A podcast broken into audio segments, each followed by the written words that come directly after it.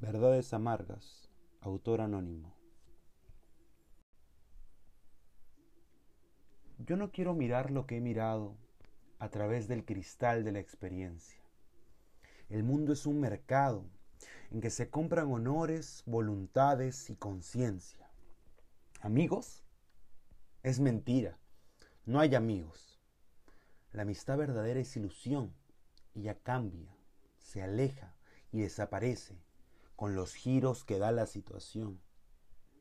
Amigos complacientes solo tienen los que disfrutan de venturas y calma, pero aquellos que abate el infortunio solo tienen tristezas en el alma. Si estamos bien, nos tratan con cariño, nos buscan, nos invitan, nos adulan. Mas si acaso caemos, francamente, solo por cumplimiento nos saludas. En este laberinto de la vida, donde tanto domina la maldad, todo tiene un precio estipulado. Amores, parentesco y amistad. El que nada atesora, nada vale. En toda reunión pasa por necio. Y por más noble que sus hechos sean, lo que alcanza es burla y el desprecio. Lo que brilla no más tiene cabida, y aunque brillo por oro lo que es cobre, lo que no perdonamos en la vida es el atroz delito de ser pobre. La corrupción, el vicio y hasta el crimen pueden tener su puesto señalado. Las llagas del defecto no se miran si las cubre un diamante bien cortado. La sociedad que adora su desdoro persigue con gran saña al criminal, mas si el puñal del asesino es de oro, enmudece y el juez besa el puñal. Nada humano es perfecto y nada afable. Todo está con lo impuro entremezclado. El mismo corazón, con ser tan noble, cuántas veces se muestra enmascarado. ¿Que existe virtud? Yo no lo niego, pero siempre en conjunto defectuoso. Hay rasgos de virtud en el malvado, hay rasgos de maldad en el virtuoso. Cuando veo mi paso tanta infamia y que mancha mi planta tanto lodo, ganas me da de maldecir la vida, ganas me da de maldecirlo todo. A nadie habrá que lo que aquí digo, porque ceñido a la verdad estoy. Me dieron alivar hiel y veneno y hiel en recompensa doy. Pero si tengo las palabras toscas de estas líneas oscuras y sin nombre, doblando las rodillas en el polvo, pido perdón a Dios, pero no al hombre.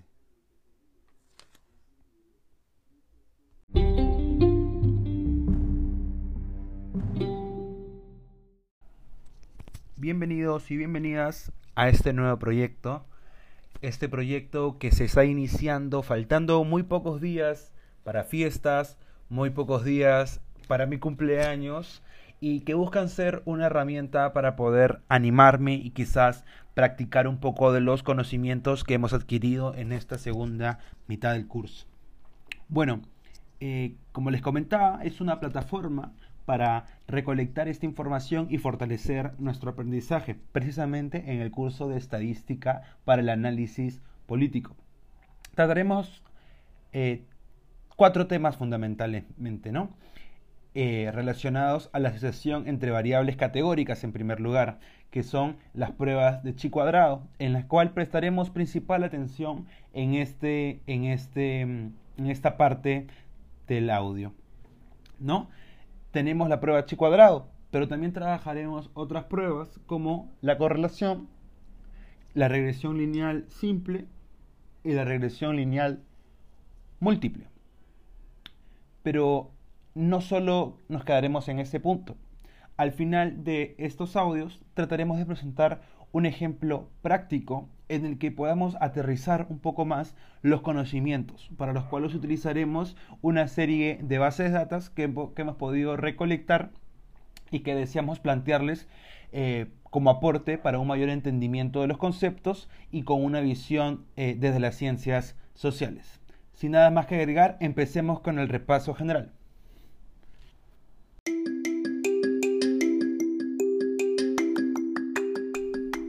Recordemos que la prueba de chi cuadrado hace referencia a una asociación entre variables categóricas. Como ya hemos vimos durante el ciclo, a identificar los diferentes tipos de variables, tenemos las variables categóricas y numéricas. En ese sentido, dentro de las variables categóricas tenemos una subdivisión, que son las variables nominales y las variables ordinales.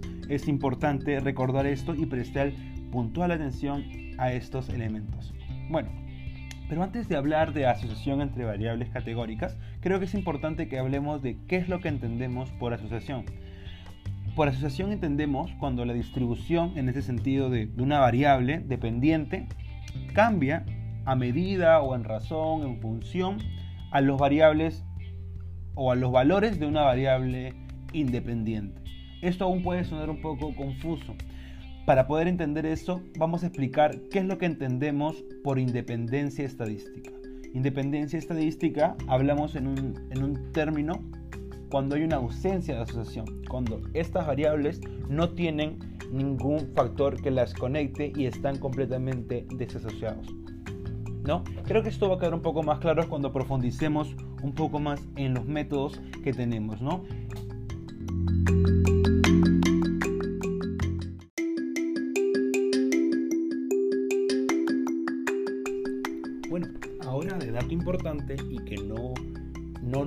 A olvidar, es importante entender cuál es la relevancia que puede llegar a tomar una medida de asociación entre variables categóricas, porque suena muy duro al mencionarlo así. Las variables categóricas pueden tomar diferentes formas en su modalidad no, eh, ordinal, como podrían ser eh, el nivel educativo, claro, como podría ser quizás el nivel socioeconómico, como podría ser eh, una relación en cuanto a la clase social o inclusive digamos eh, una, una, una, percepción de los niveles de desempeño que pueden tener algunos estudiantes. En función de estas variables ordenables puede haber una infinidad de, de relaciones con otras variables categóricas, como pueden ser digamos el sexo de la persona, si es que una persona ha sufrido anteriormente de acoso o si ha sufrido, digamos, o ha sido víctima de algún delito o si es que ha sido discriminada en alguna oportunidad y poder establecer relaciones muy importantes en función de tomar las mejores decisiones para facilitar o ayudar o prevenir en el mejor de los casos ese cierto tipo de actitudes negativas. Entonces creo que es una justificación importante para entender cuáles pueden ser eh, la relevancia de entender la asociación entre variables categóricas.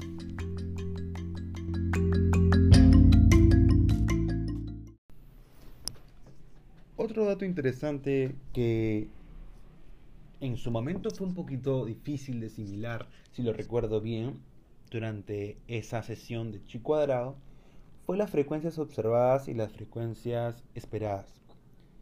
Creo que al final se puede resumir de una manera muy fácil, explicando que las frecuencias observadas eran justo, de algún modo, ¿no? la recolección de cuántos casos teníamos en función de nuestra muestra y en función de nuestra variable. Una forma de agruparlos en un, en un, cuadro de doble entrada en el que podamos encontrar una relación entre las variables de tipo, en este caso, nominal y las variables de tipo ordinal. Y las frecuencias esperadas ya eran un elemento que nos servía para poder evaluar cuál era la probabilidad de asociación si existía. Era una herramienta que realizaba un proceso de proporciones a través de la multiplicación ¿no? de los datos en cuanto a una variable nominal multiplicados por el total y dividido con el total de casos que podamos tener dentro de esta función.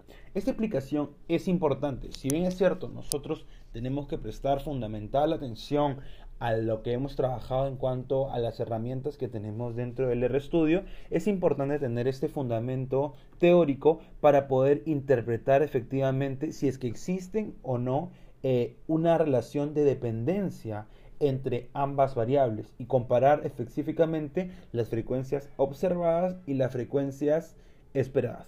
Recordemos este dato antes de mencionar las hipótesis que sirven dentro de nuestras pruebas del chi cuadrado.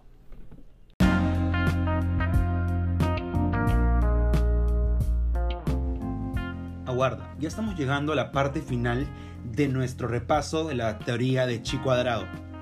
Pero recordemos cuál es nuestra hipótesis nula.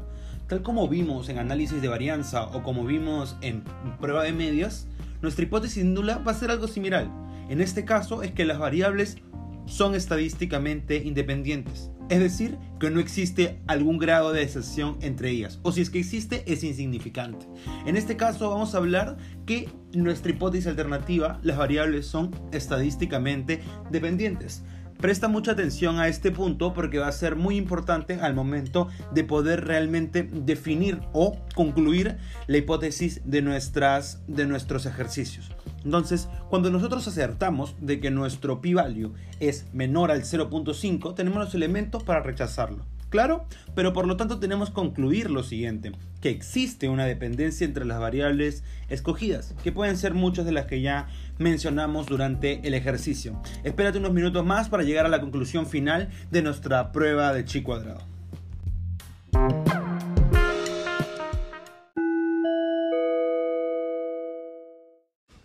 Bueno, chévere, Carlangas, te quedaron bien chéveres tus conceptos de la prueba chi cuadrado. Yo entendí, ¿no? Que esto lo realizo para eh, medir la asociación entre dos variables categóricas. Pero ¿acaso nos quedamos ahí y ya no vamos a ver nada más? Aguarda, aguarda. Creo que esos conceptos los vamos a estudiar justo ahora vamos a ver una serie de ejemplos y subdivisiones a los cuales vamos a tener que estar súper atentos porque van a definir mucho a la hora de nosotros poder realizar nuestros análisis y nuestras conclusiones. Por ahora voy pensando lo siguiente, ¿no? Que tenemos, como explicamos, las variables categóricas. Pueden ser variables nominales o variables ordinales. Imaginémonos un primer supuesto, en el cual tenemos unas variables de tipo nominal, ¿no? Por lo menos una variable de tipo nominal y la otra puede ser otra nominal o, otra o una variable ordinal. En este aspecto vamos a tener dos divisiones, unas que son unas medidas simétricas y unas medidas direccionales. Sé que esto aún puede sonar muy extraño, pero luego nos va a quedar muy claro. Entenderemos las medidas simétricas cuando no existe una relación de dependencia entre la una y la otra. ¿No?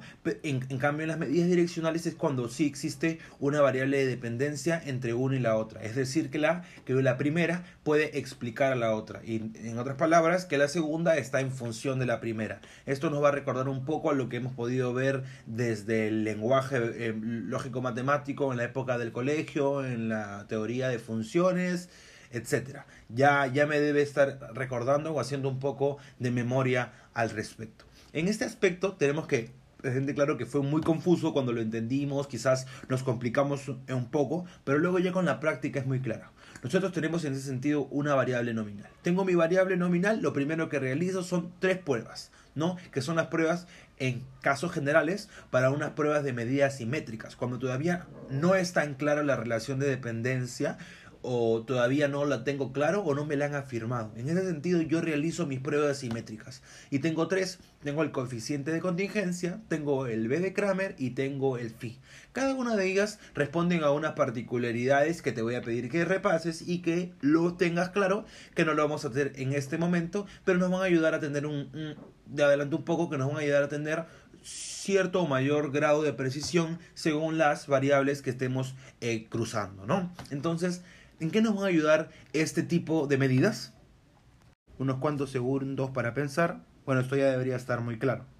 Y sí, esto nos va a ayudar a evaluar el grado de intensidad o de relación entre estas variables que estamos comparando, ¿no? Y ahora vamos a lo siguiente, que son las medidas direccionales. Recordemos que en este caso, cuando estamos hablando de variables nominal, por lo menos una nominal, eh, no podemos hablar de sentido. Es decir, que no podemos hablar si es que hay una relación directa o una relación inversa. En las variables de tipo nominal hablamos exclusivamente de dos conceptos. Ya mencionamos ahorita el del concepto de la intensidad y hoy vamos a hablar del concepto de la predicción. Y el concepto de la predicción no es nada más que poder explicar qué tanto puede explicar la una a la otra. ¿No? Es decir, que existe una relación de dependencia. Es decir, nos sirve para poder predecir o no nos sirve para poder predecir. Y entonces en esos términos vamos a hablar de un nivel de predicción baja, media o alta. En el otro lado es similar. También vamos a hablar de un poder de predicción. También vamos a hablar de qué tanto puedo predecirla de un lado a la otra con nuestra prueba de De Somers y en cambio con la otra prueba vamos a poder medir de algún modo también el sentido que tenemos, ¿no? En este caso si es que existe una relación inversa. Esto ya es un poco más lógico porque estamos hablando de dos variables de tipo ordinal y sí podemos medirlo de, de, esta manera. En cambio, cuando hablamos de términos nominales, no podemos afirmar esta relación existente. Y bueno, se me olvidaba, en toda esta gama de pruebas que tenemos, vamos a ir, en la mayoría de ellas, bueno, en las dos primeras mencionadas, vamos a ir del 0 al 1, siendo 0 una, un nivel de sesión completamente débil, 0.3 continúa siendo débil, al 0.6 ya hablamos de un nivel medio y lo más cercano a 1 ya hablamos de una relación muy fuerte y a la cual deben prestarle mucha atención. En cambio, cuando hablamos de variables nominales vamos a ir del menos 1 al 1, pero funciona casi de la misma manera, ¿no? Porque en este caso hablamos de un sentido, de un poder, de, de, una capacidad de predicción. Entonces, mientras más cercano al 1, más fuerte es el poder de predicción que voy a poder tener y voy a poder afirmar entre estas dos variables categóricas. Y bueno, y con esto ya llegamos un poco al final de nuestra teoría de las pruebas de chi cuadrados. Quédate atento para escuchar los siguientes audios y poder continuar repasando los elementos centrales que nos van a ayudar a tener una mejor preparación para el examen. Chao.